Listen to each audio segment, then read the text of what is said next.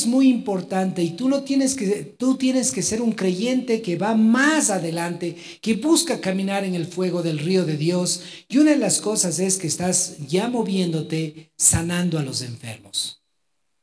¿Ya sanaste a alguien en esta semana? ¿Mm?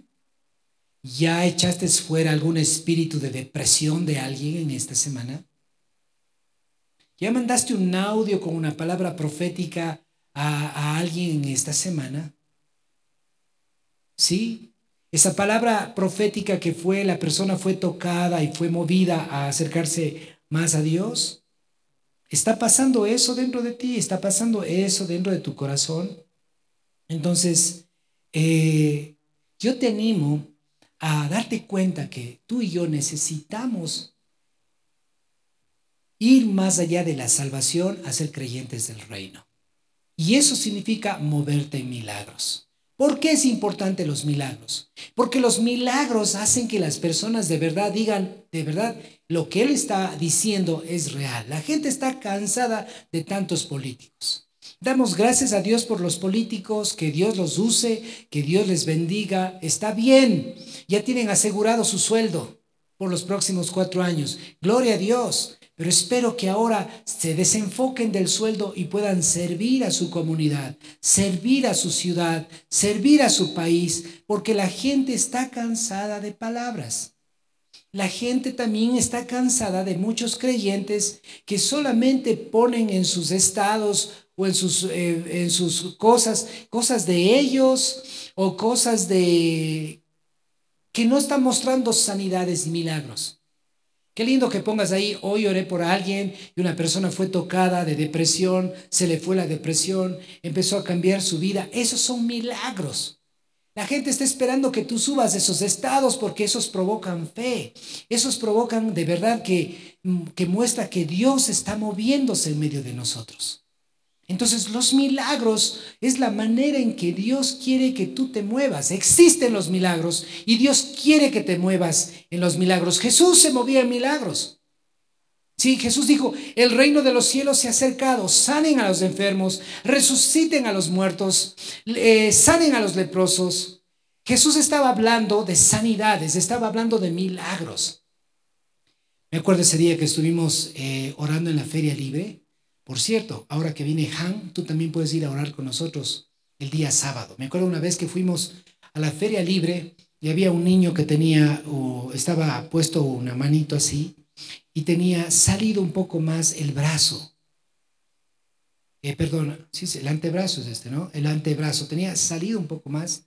Y en ese momento que oramos, le dijimos al niño que mueva, dijo el niño, ay, ay, y veíamos mientras él movía la mano como el, hueso se iba volviendo a la posición. Y el niño dijo, ¡Ah!". veía esto decía, mi mano, era, era un niño con, con otavaleño con su trencita larga, de unos ocho años. Mi mano, mi mano, dijo, y le dije yo, ¿qué no podías hacer? Levantarla. Digo, hazlo ahora y empieza a levantar la mano. Mi mano, mi mano levantaba y se pone a llorar y va corriendo a decir al puesto seguramente a sus papás, me sanaron, me sanaron, se me fue el dolor y vinieron la gente. Llegaron más otavaleños, llegaron más personas. Yo también hacíamos filas para que la gente reciba sanidad. Era increíble que tuvo que venir el guardia, dijo, señores, están estorbando el paso. Es sábado, la gente está haciendo compras, vengan al parqueadero, nos movió al parqueadero, hicimos una media una, media campaña evangelística, había más de 200 personas ahí recibiendo sanidad. Pensaban que nosotros le estábamos pidiendo algo, algo de dinero y al final decían, ¿y cuánto es? No, no, no, tranquilo, no somos pares de sufrir de ahí al lado, no, no cuesta. Esto es gratis, Dios te ama y era increíble de ver cómo las, las personas experimentaron el poder de Dios a través de las sanidades. Dios quiere usarte a ti para esto. Si tú no estás moviéndote en esa zona, puede haber un problema. Y escúchame, quiero hablarte sobre la levadura. Jesús dijo esto, tengan cuidado de la levadura de los fariseos. También Jesús nos dijo, tengan cuidado de la levadura de Herodes. Y también nos habló de la levadura del reino. Hay tres tipos de levadura. La levadura de Herodes, la levadura de los fariseos y la levadura del reino. ¿Qué es la levadura? La levadura es, usted ha visto, es que se pone la levadura en la masa y tiene el poder tan fuerte que de repente que usted se da la vuelta y la masa está más grande. No, no se escucha nada, solamente se ve y se le empieza a ver más grande. Te das la vuelta y está más grande, pero en tus ojos parece que no, no sucediera nada. Pero cuando te das la vuelta y regresas a ver, está más grande. La levadura tiene el poder de hinchar las cosas. En la vida espiritual, la levadura significa influencia. ¿Quién es tu influencia? ¿Qué influencia estás recibiendo? La levadura es influencia. Y Jesús habló y dijo, tengan cuidado de la influencia de Herodes. Tengan cuidado de la influencia de los fariseos. Ahora, ¿qué estaba hablando Jesús de Herodes? Escúchame esto. Herodes era un hombre eh, romano unido con, con la genealogía judía. Entonces Herodes era un hombre judío y romano a la vez que fue delegado para ser el, el como diríamos nosotros, él, el gobernador. ¿Sí? ¿Ustedes conocen la gobernación? ¿Quién está en la gobernación? El gobernador. ¿Quién es el gobernador? El representante del presidente aquí en el Azuay. De la misma manera, Herodes era el representante de el, César en Roma en la región de Judea, Herodes. Ahora, ¿Cómo era la influencia de Herodes y qué es lo que piensan los romanos? Los romanos vienen de la unión de la mentalidad griega y la mentalidad romana. ¿Quiénes eran los griegos? ¿Ustedes recuerdan los griegos? ¿De dónde viene la filosofía? ¿De dónde viene Platón? ¿De dónde viene Aristóteles, que eran antes de Cristo? se llama la influencia griega.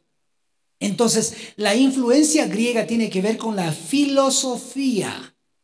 Herodes era un filósofo, le encantaba los cuentos, la filosofía. La influencia de Herodes es que a ti te encanta la mentalidad filosófica. La mentalidad filosófica bloquea los milagros. Porque todo, todo lo quieres ver a través de la lógica. Ah, le pasa esto, llévale donde el doctor. El doctor le va a dar el diagnóstico. Y a veces los doctores no dan el diagnóstico correcto. Y tú crees el diagnóstico del médico porque estás creyendo la filosofía humanística. Pero escúchame esto, yo prefiero primero creerle a Dios.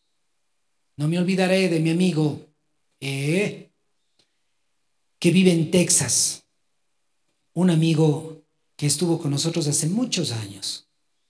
A él se le murió el nieto. El nieto se había quedado con él para estar cuidado, cuidado por él. Y de repente el nieto tenía dos añitos. No se dio cuenta que había una, en la granja donde él vive en Texas, tenía un arroyo que pasaba cerca. Y en una reunión familiar de un sábado, de repente se pierde el nieto. Le buscan, no le encuentran, se desesperan, empiezan en desesperación y él en la desesperación se mete a esa zanja de agua y empieza a mover las aguas y le encuentra adentro al nieto, muerto.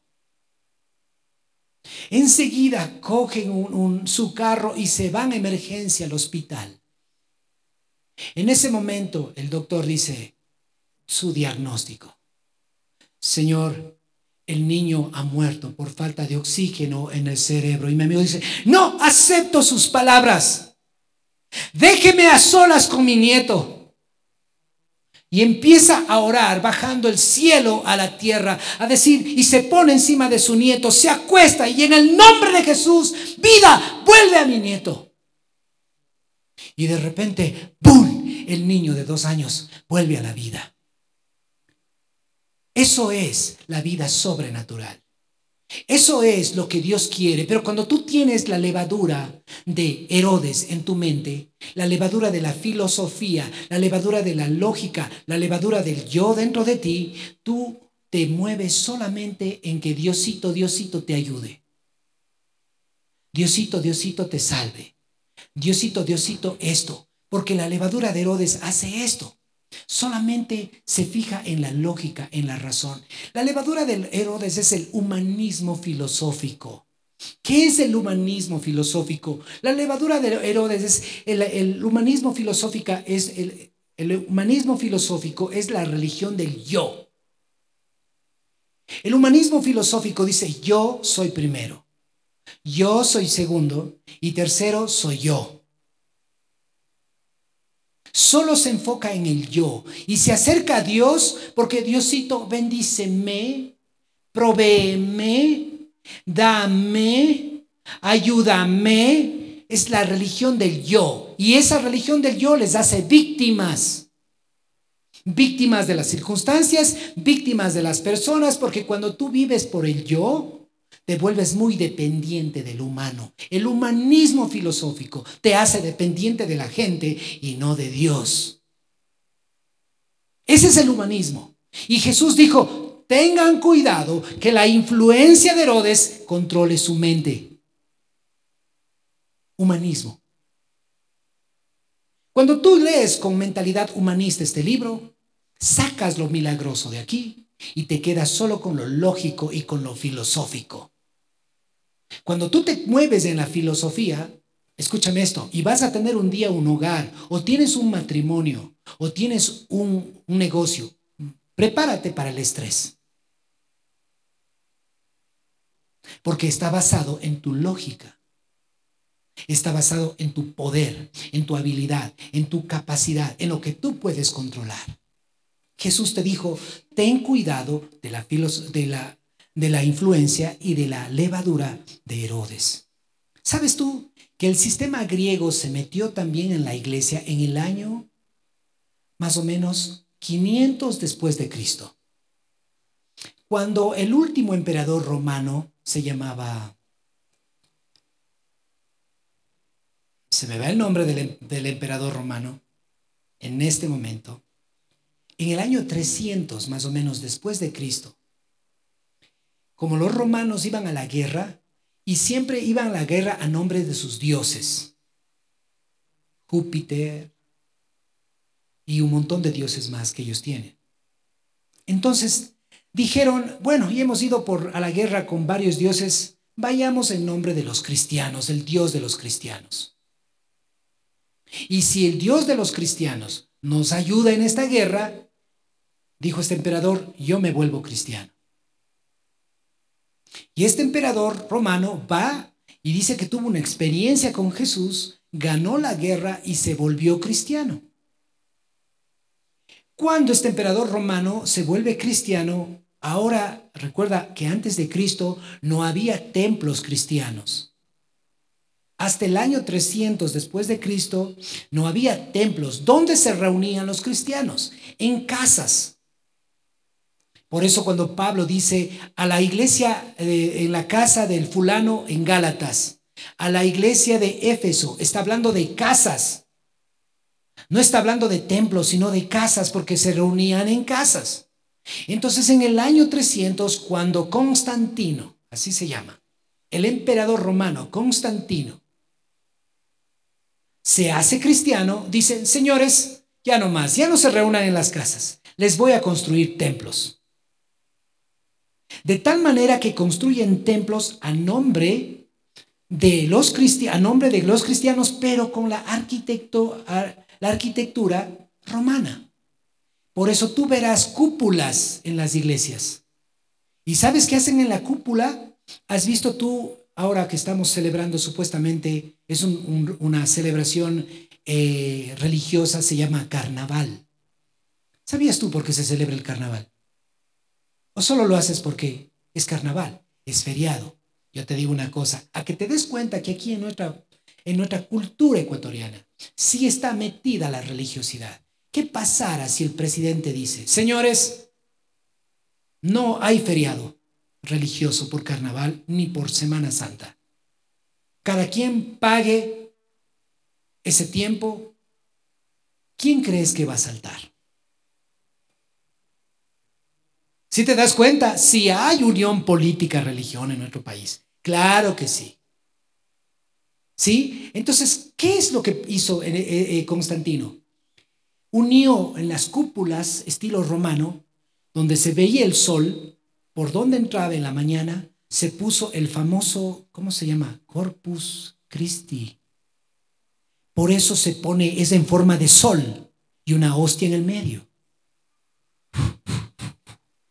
¿Cómo se llama Corpus Christi? ¿Cómo se llama a la vez el Corpus Christi con los indígenas, los incas?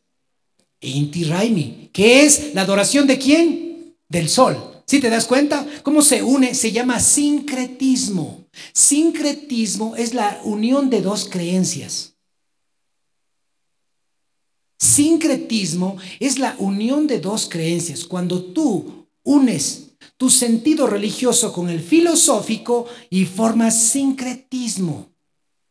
Por eso es que muchos son sincretistas en nuestro medio, porque creen una cosa y viven otra cosa. El sincretismo tiene que ver con el espíritu de Herodes, que Jesús te dijo, ten cuidado de la levadura de Herodes que influencia tu mente. Entonces, ¿qué pasa en ese punto? Cuando hacen la arquitectura, tú te fijarás que ponen justamente en ese mes o esa semana el cuerpo y entra el sol y le da ahí, porque es la adoración al sol. También lo hacían los romanos. Ahí se unió la religiosidad cristiana con la filosofía griega romana. Desde ahí empezó también en los medios de comunicación la filosofía griega. Y la filosofía griega está metido en tus sistemas educativos que tus hijos reciben todos los días. Para dar el examen, ¿qué tienes que hacer? Tienes que memorizar. Dos más dos es cuatro, dos más dos es cuatro. Eso es filosofía. 2 más 2 es 4. Esto es así. La Tierra es plana, la Tierra es plana. Por muchos años la Tierra es plana. Y terminas creyéndote que la Tierra es plana.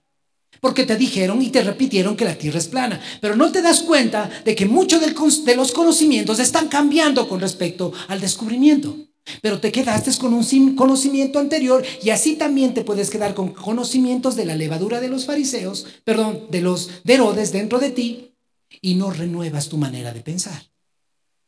Entonces, Satanás es astuto en ese sentido. ¿Y qué pasa con los griegos? Los griegos tienen este sistema, escúcheme. Saber. Voy a hacerte un círculo. Adquirir conocimiento. Una vez más, saber. Luego dice, ya sé. Así piensan los griegos, porque vienen por la filosofía. Adquiere conocimiento, ya sé repite el mismo conocimiento y ahora cree. Sistema griego de conocimiento. Tú puedes estar escuchando aquí una enseñanza que yo te digo, hay que dar a los pobres, que es importante a los pobres, pero estás con una mentalidad llena de la influencia de, de Herodes, la influencia griega, entonces dices tú, qué bonito mensaje enseñó el pastor el domingo. Qué bonito. Y vas saliendo de aquí en tu carro, habló sobre, y vas conversando con alguien manejando. Habló sobre dar al pobre, al necesitado. Y llegas aquí a la esquina de la Luis Moscoso y las Américas y justo el semáforo en rojo y está un hombre pidiéndote caridad. Y justo dices, ¿a qué hora se pasen en verde? Ya me quiero ir. Y mientras estás conversando, que hay que dar al pobre. Si ves, la filosofía griega lo que hace es solo adquirir conocimiento para saber. Pero quiero enseñarte cómo era la cultura judía en la época de Jesús. Jesús daba un conocimiento, les guiaba una experiencia, venía un entendimiento y les traía una convicción. Esa es la diferencia entre el conocimiento judío de Jesús y el conocimiento romano. Cuando el conocimiento romano se metió en la iglesia, empezaron a memorizar la Biblia con la mente y a saber y a obedecer y a ser buenos cristianos usando la fuerza de voluntad para cambiar y ser buenos creyentes. Y mataron de esa manera el poder de Dios. Y por eso cuando tú vas a un lugar así y dices, hablemos en lenguas, ¿qué? Eso es satánico. No. ¿Sabes por qué? Porque tú quieres tener el control. ¿Sabes cuál es el punto de las personas que no hablan en lenguas y tienen varios tiempos en la iglesia. Ellos quieren tenerle control. La levadura de Herodes está adentro.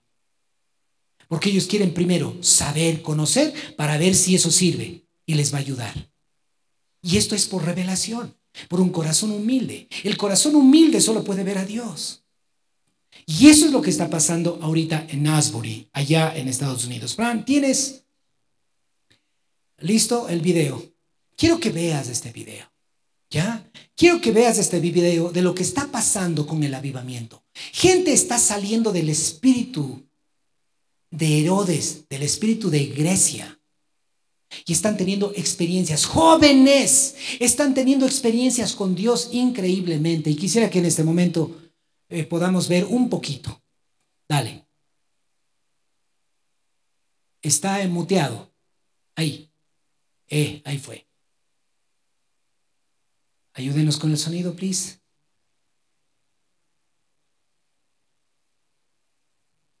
Ya van, no, siete, ya sería hoy nueve días que van sin parar. Siete días, 24-7. No han salido de la universidad. Pararon toda la universidad, todo el sistema educativo, porque está haciendo loco. La gente, los chicos están viniendo a Dios.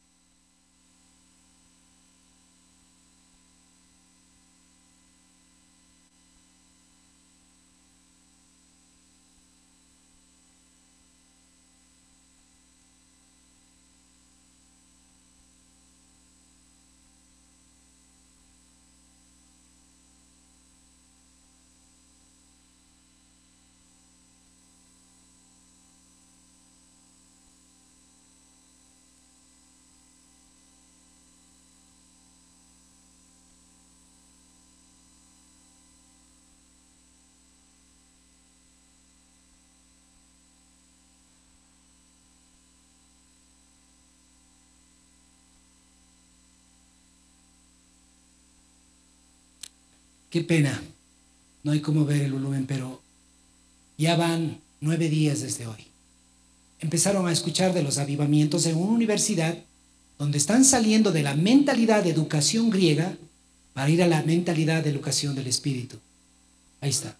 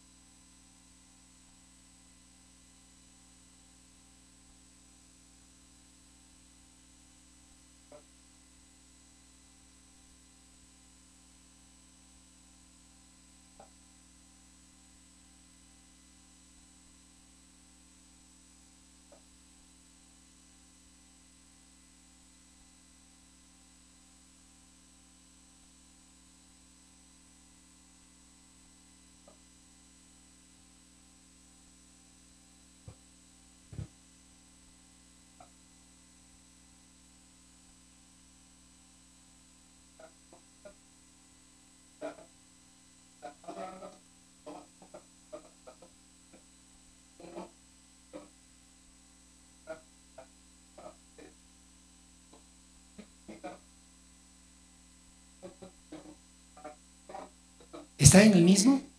¿Es lo mismo?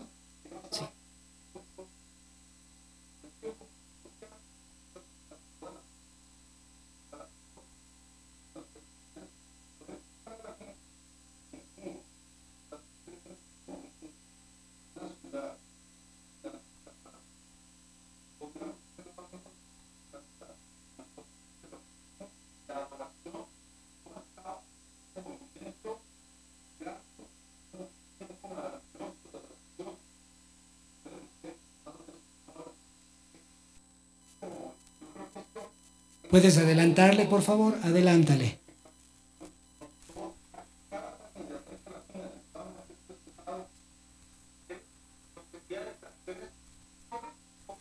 Un poco más. Ahí, ahí, déjale.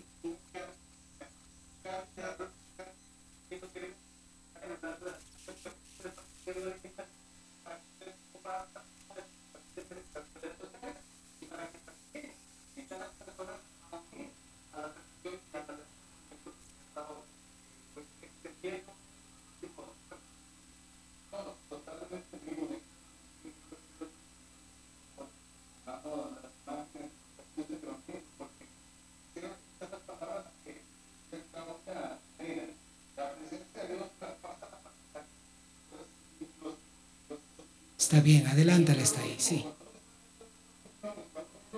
Muy bien, dejemos ahí por el sonido. Este día voy a tener una, un live con mi amigo que está ahí para que ustedes conozcan de lo que está pasando. Nuestro amigo Hagen Anderson, que es de la iglesia de Han, que viene este jueves, este eh, viernes, va a estar, eh, vamos a estar conversando. Él está ahorita ya. No paran, no paran. La presencia de Dios está trayendo muchachos arrepintiendo, se pasan y confiesan sus pecados y piden perdón a Dios. Empiezan a ser tocados y la gente está yendo de toda Estados Unidos en especial. Están yendo mucha gente allá porque está viendo un avivamiento. ¿Qué es un avivamiento? Es un despertar. Salir de la lógica para ir al espíritu. Salir del conocimiento y de la comodidad para irnos más allá. Esto está pasando en este momento. Entonces, quiero hablarte ahora de la levadura de los fariseos. Te dije la levadura de Herodes, que era el conocimiento, la filosofía, el humanismo, el ego, el yo. Pero hay otro, otra influencia que está metido aquí, ahorita, al lado de nosotros. Se llama la levadura de los fariseos. La levadura de los fariseos, Jesús les dijo, también a los discípulos dijo, tengan cuidado de la levadura de los fariseos. ¿Por qué? Déjenme les cuento la historia. Jesús viene, le ven caminando sobre el mar. Le ven caminando. ¿Por qué hacía Jesús milagros? Tienes que pensar, Jesús estaba enseñándoles a vivir una vida sobrenatural. No por conocimiento, sino por fe. Luego le ven a Jesús cómo da de comer a cinco mil personas con cinco panes y dos peces. Les da de comer a cinco mil personas. Y después en el proceso, de nuevo Jesús llama a tres mil. Y les dice a los tres mil, les voy a dar de comer. Y viene Pedro. Y había Pedro visto todos estos milagros que te estoy diciendo. Y le dice Pedro, Jesús, estamos ahora en el desierto. No hay supermercado cercano. Ya son las dos de la tarde. La gente te sigue y no han comido. Y tú estás diciendo que les demos de comer. ¿De dónde vamos a darles de comer? Y ahí dice Jesús, tengan cuidado de la levadura de los fariseos. O sea, ¿por qué piensas así en tu mente? Si ya vistes que caminé sobre las aguas, que ya les dimos de comer a otros cinco mil, ¿por qué sigues pensando de esa manera? Ten cuidado de la levadura de los fariseos. ¿Por qué? Porque a los fariseos les incomodaban los milagros. No le gustaba ver a la gente en el piso. No le gusta al espíritu religioso, no le gusta ver a las personas arrodilladas. El espíritu, eh, el espíritu de los fariseos es el espíritu de la religiosidad. ¿Cómo se llama? ¿Qué es la religiosidad? Es un demonio en el cual se meten los creyentes para hacerles pensar que están con Dios. Pero no están con Dios. Están llenos de ellos mismos. El espíritu de religiosidad hace que saques la Biblia y las cosas eh, importantes de la Biblia de tu sistema de pensamientos. Y lo puedas la Biblia, lo que se llama, eh, en la teología se llama la alta crítica. ¿Qué es la alta crítica? La alta crítica en el año 1800 eran unos filósofos cristianos, teólogos, que dijeron, no, no, no, no, no existen los milagros. No, eso del barco, de Noé, y eso, no. Entonces se unió la alta crítica y trató de meter el evolucionismo dentro de la iglesia, dentro de la Biblia, para hacerlo evolutivo. ¿Y cuál es el punto con la alta crítica? Digamos, ellos empiezan a, tomar todo milagro y lo empiezan a hacer lógico para decir que no existía el milagro. Les doy un ejemplo. La alta crítica dice esto. Lo que pasa es que Jesús dio de comer a los tres mil y tomó a un niño que, como ellos sí sabían que se iban noche, se iban de largo, y no llevaron y llevaron toda su comida, este niño sacó su comida y todos tenían su comida. Y como Jesús vio que sacó él su comida y compartió, les dio un ejemplo a que todos compartan. No es que hubo milagro. Eso se llama la alta crítica. Cuando empiezan a usar la mente para sacar los milagros de la Biblia. Y también existe entre nosotros, porque varios de nosotros no estamos moviéndonos en milagros, en prodigios, en sanidades, en cosas poderosas. ¿Por qué? Porque estamos permitiendo que esta levadura de la religiosidad nos haga pensar que estamos con Dios. Por ejemplo, en la religiosidad, te doy un ejemplo. Dios dice, si yo estoy mal con mi esposa, mis oraciones no suben al techo. El religioso, mientras tanto, viene y canta. Eres grande Dios, eres grande Dios. Y aunque se siente mal, aunque se siente frío, y aunque no siente nada, él sigue creyendo que está con Dios. Pero Dios dice en su palabra que si tú no perdonas a la persona que está delante de ti, Dios tampoco te perdona a ti. Entonces la mentalidad farisea hace esto. No me importa, voy a la iglesia pero no perdono a esta persona. Igual Diosito me ha de escuchar. Entonces busquen sus fuerzas, caminar con Dios y si yo estoy peleado con mi esposa, mi oración no sigue y ahí se mete un espíritu un espíritu que te va pagando tu espiritualidad, te va pagando tu fe, te va pagando tu relación con Dios y haciéndote pensar que porque estás viniendo a la iglesia, porque estás en un ministerio, porque estás sirviendo, porque estás haciendo la otra cosa, Diosito está contigo. Son las obras. El espíritu de religiosidad hace obras, pero no experimenta la presencia de Dios. Ese es el espíritu de religiosidad. Todo lo que tú haces por temor es religiosidad. Todo lo que tú haces sin poner en práctica lo que Dios te dice, perdona. Entonces, antes que nada, yo debo perdonar y pedir perdón a mi esposa de cualquier ofensa que yo tenga con ella. Entonces, cuando yo adoro, la presencia de Dios se siente. Si no, tú puedes estar aquí cantando a Dios así, como yéndote en el, en el, tercer cielo, pero por dentro no tienes nada. Estás diciendo, tal vez de repente sienta y no sientes nada. Y total, Dios te está sacando. ¿Y por qué no? Y no le preguntas a Dios, ¿por qué no siento nada? Y pum, te va a poner la, la cara de tu pareja. Si yo me peleo con mi pareja. Y Dios dice, perdona. Entonces es práctico. Yo voy y digo, Jime, perdóname. O perdónenme por lo que le hice, por lo que le dije. Entonces vengo a la presencia de Dios y ¡fum! Viene la tercera levadura, la levadura del reino. ¿Qué es la levadura del reino? Jesús habló de la levadura del reino. La levadura del reino es cuando tú te mueves en milagros, cuando tú te mueves en señales y prodigios, cuando tú le dices, Dios, yo quiero moverme yo quiero sanar a los enfermos, yo quiero ver cosas grandes suceder a mi alrededor. Cuando tú empiezas a creerle a Dios, no solamente Dios ayuda a mi matrimonio, ayuda a mi familia, ayuda a mi trabajo, no, ya no, ya ya das por hecho de que Dios te ayude. Ahora solamente quieres extender el reino. Y cuando pones esto en primer lugar, es que vas a usar el tiempo, vas a decir, Señor, no mi tiempo, sino tu tiempo. No a mi manera, sino a tu manera. Y quiero terminar leyendo un versículo bíblico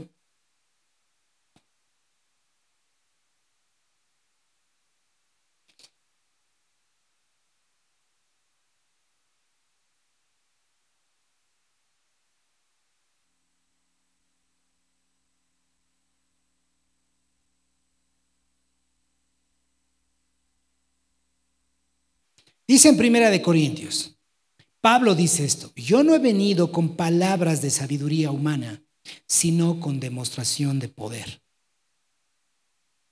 ¿Sí? ¿Sabes por qué? Porque los cristianos primeros, que eran griegos de descendencia griega, querían que había los areópagos. En esa época habían los areópagos. ¿Qué es los areópagos?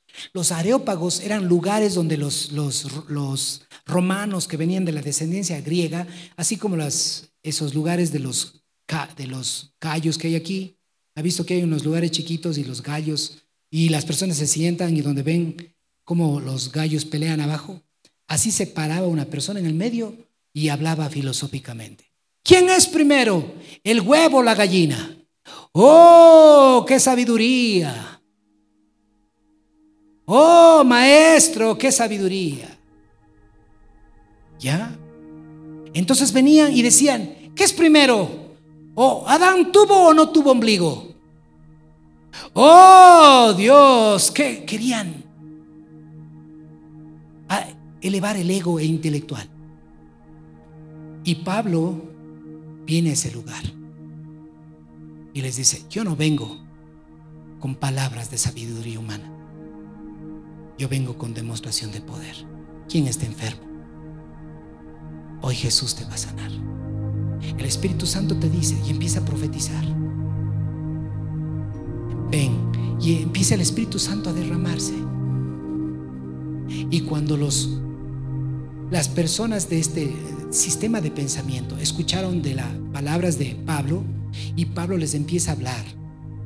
Herodes, por ejemplo, cambiando al punto de Herodes, dice que Herodes quería ver a Jesús. Él buscaba ver a Jesús. Y cuando tuvo la oportunidad de que le trajeran a Herodes a Jesús, ¿sabes qué le dijo Herodes? Hazte un milagrito. ¿Sabes por qué? Porque la levadura de los griegos es solamente ver los milagros como un arte de magia. Y Jesús no hizo nada. Se quedó callado. Hazte un milagrito. Dame una palabra profética. Dame para levantar mi ego. Ten cuidado de la levadura de los fariseos. Ten cuidado de la levadura de Herodes. Ven a la levadura del reino. Busca el avivamiento en tu corazón. Busca al Espíritu Santo. Deja que el poder de los cielos venga sobre ti. Y esto va a venir cuando tú le pides perdón a Dios y le dices, Señor, me arrepiento de estas levaduras de mi vida.